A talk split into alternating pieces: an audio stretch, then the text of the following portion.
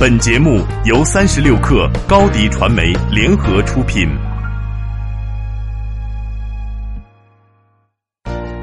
Hello，大家好，我是默默吴莫愁。互联网让我们时刻在一起，了解最新资讯，推荐您收听八点一刻。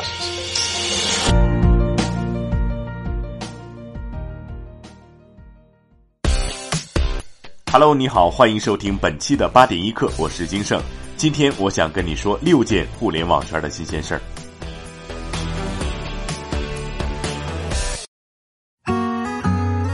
首先，咱们来关注一种新的传销骗局。偷菜种花曾是一度风靡社交网络，如今却成为一批不法分子的行骗工具。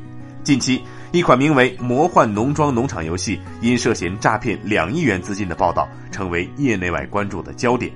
根据多名玩家介绍，《魔幻农庄》的游戏规则是：玩家第一次进入游戏之前呢，需要先缴纳三十元系统管理费。并同时向账户内充值三百元作为买种子的资金。随后呢，玩家需要每天登录账号培育种子，等到结出玫瑰之后呢，就可以以每只一元的价格售出。一个月回本，小投入大回报，只需要三百三十元，细水长流，稳赚不赔。在从业者看来呢，低投入高收益无疑是魔幻农庄能够不断发展玩家的核心原因。如今系统崩盘，更是让玩家的投入也无法收回。据相关报道显示，现阶段有超过四十万人因魔幻农庄的系统崩盘，导致共计高达两亿元被骗。在这里呢，也要提醒玩家们，高收益的资金回报不正常，千万不要抱着侥幸的心理入局。腾讯推出的手机游戏《王者荣耀》收获了不少的粉丝，也引发了不少争议。最近网上流传出一张户口本的照片，有人甚至将自己的孩子取名为“王者荣耀”。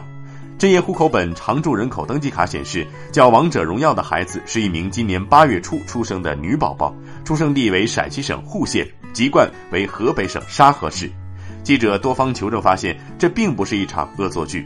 警方有关部门已经证实，确实有一名陕西西安的新生婴儿被取名为“王者荣耀”，而且已经正常上户口。当地派出所表示，只要是孩子家长愿意给孩子取名为“王者荣耀”，派出所方面无权干涉，也会按照出生证明给予孩子上户口。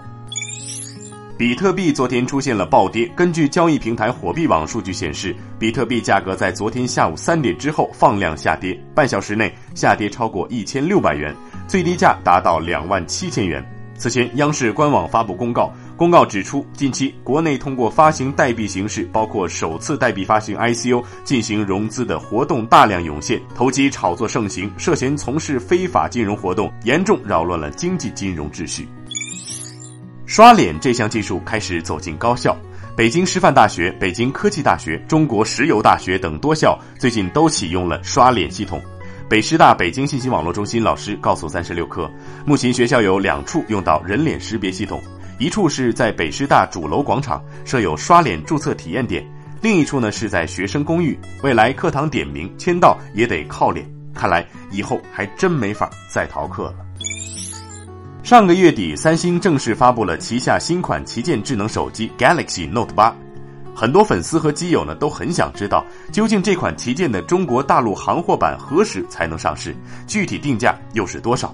昨天，三星正式发出了 Galaxy Note 八国行版本的邀请函，确认发布会将在北京召开，具体日期为九月十三号。根据邀请函，三星 Galaxy Note 八产品展示从下午十五点三十分就开始，而发布会正式开始的时间为十八点十九点十分结束。看到这个发布会时间呢，很多人都震惊了，因为正好与苹果新一代 iPhone 的发布会时间九月十二号又几乎是撞上了。此前，小米 Mix 二选择的是十一号，而三星 Note 八国行则选择在十三号前后夹击。不过，三星更加对准枪口，毕竟苹果的发布会是十三号凌晨，三星则选择当天给予回击。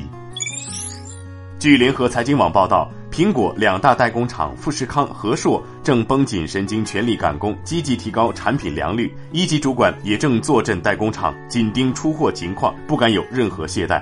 不过，坏消息是，市场期待的 iPhone 八由于苹果严格要求品质，加上新技术导入困难，因此仍预计要到今年四季度时才能少量量产。虽然苹果仍然会在发布会上宣布将会在九月底前首发，但预期备货将少得可怜，只有极少数用户才能幸运抢到 iPhone 八。最后，我们来了解部分城市最新的天气情况。